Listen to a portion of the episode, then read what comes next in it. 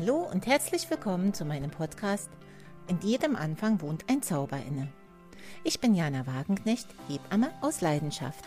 Seit über 30 Jahren darf ich Babys auf die Welt begleiten, in großen Krankenhäusern, in kleinen Krankenhäusern, als Beleghebamme und auch als Hausgeburtshebamme.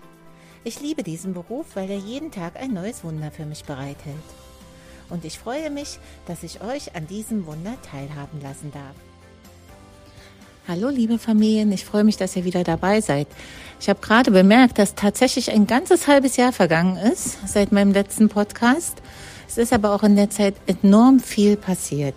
Der Sommer war mit ganz vielen Geburten gefüllt, wunderschönen Geburten, wundervollen Erlebnissen, ähm, vielen emotionalen Sachen, richtig ähm, heftigen privaten Sachen auch, wo ich Freunden beistehen wollte, durfte, ähm, wo ich hoffentlich ähm, auch da ein bisschen Unterstützung geben konnte. Und dann ist im, am 30. September mein Enkelkind geboren. Und das waren so viele besondere Erlebnisse, dass ich gar nicht dazu gekommen bin, wieder euch mit irgendwelchen netten Informationen zu versorgen, sondern ja, ich habe ganz viel an meinem Leben gearbeitet.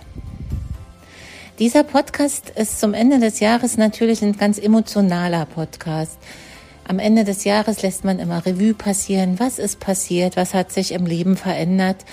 Und ähm, es wird ein sehr persönlicher Podcast werden was ich ähm, lange überdacht habe, ob ich euch daran teilhaben lassen sollte oder ob es wirklich meine persönliche Sache ist. Aber es gibt ja so viel, wir sind uns so nah in der Betreuungssituation, dass ich ähm, festgestellt habe, dass es euch auch immer wichtig ist, ähm, mitzubekommen, was ist in dem Leben der Hebamme so los. Ja, zur Mitte des Jahres durfte ich eine liebe Freundin begleiten, die einen wirklich heftigen Verlust äh, erlebt hat.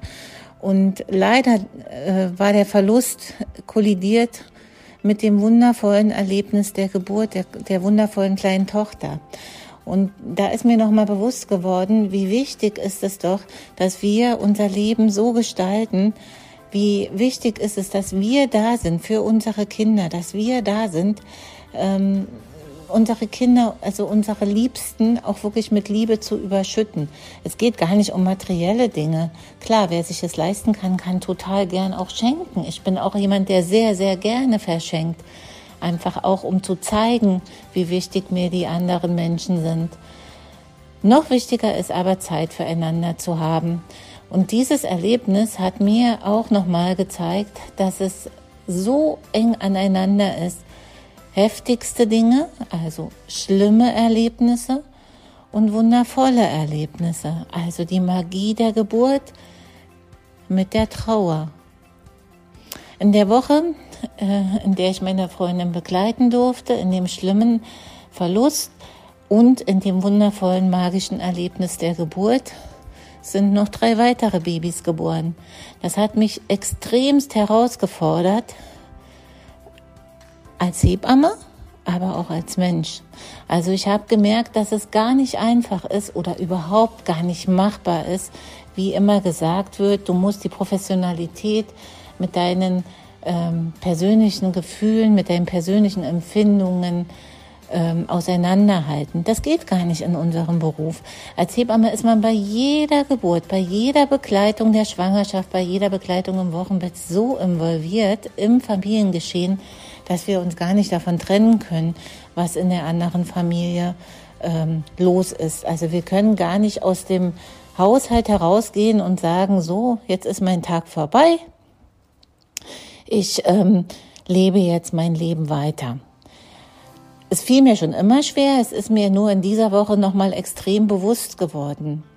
Erst hatte ich äh, eine Einleitungsgeburt, die über viele Tage ging mit viel, viel Sorge und mit viel ähm, ja, Traurigkeit äh, zusammenhing, weil das große Kind natürlich gern die Mama zu Hause gehabt hätte, die Mama aber im Krankenhaus bleiben musste wegen der Einleitungssituation.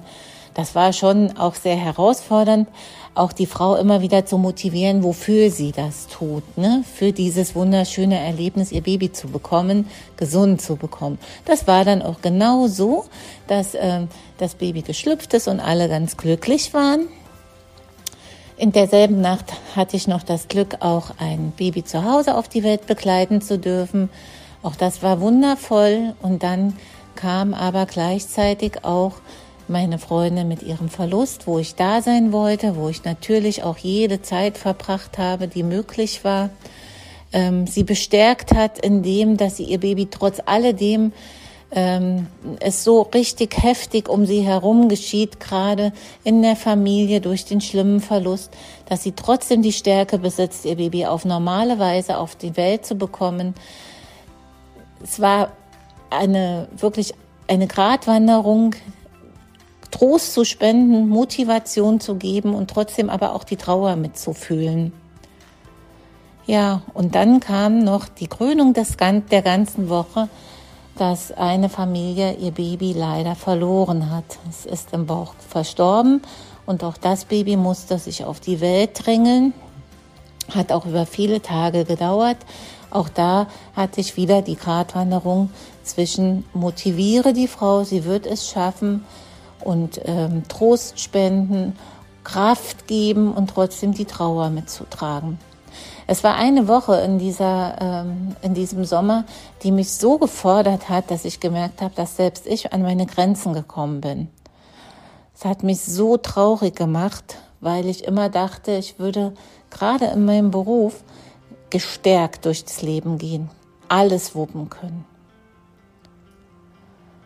Natürlich hatte ich auch im Hinterkopf in dieser ganzen Situation hoch und tief, dass ich ja bald Oma werde und dass ich auch meiner Tochter ganz viel Kraft geben sollte. Und zum Glück war es so, dass dann viele wundervolle Geburten, viele wundervolle Begleitungen ähm, für mich anstanden, für mich da waren, wunderschöne gemeinsame äh, Arbeit im Kreissaal, dass die Kollegen, die ich auch in dieser Woche extrem äh, schätzen gelernt habe. Also ich schätze meine Kollegen sowieso liebevoll, unterstützend. Aber in dieser Woche war es tatsächlich so, dass ich mich auf alle 150 Prozent verlassen konnte. Auf die Hebammenkolleginnen, auf die Schwestern, auf die Ärzte. Es war ein wirklich, das war in dieser furchtbaren, anstrengenden Woche ein so gutes Gefühl, dass wir eine Einheit sind, dass wir gemeinsam arbeiten. Also ich war voller Glück und voller, voller Dankbarkeit den Kollegen gegenüber. Ich es, konnte es gar nicht richtig in Worte fassen. Dann kam der Tag der Tage. Vier Wochen bevor eigentlich unser Baby, unser Enkelkind erwartet war, rief meine Tochter des Nächtens an. Ich hatte schon Tage vorher Bauchweh und habe immer gesagt, ob ich nicht doch ein paar Tage eher schon nach Berlin fahren werde. Ich habe das Gefühl, der Kleine will sich eher auf den Weg machen. Mein Bauchweh hat mich also auch nicht getrügt. Und in einer Nacht gegen halb zwei rief mein Schwiegersohn an und ich hörte nur meine Tochter ganz furchtbar weinen, weil der Kleine machte sich auf den Weg, die Fruchtblase war gesprungen was ja überhaupt gar kein Problem ist, weil auch da braucht man erst wehen, ehe ein Baby kommt.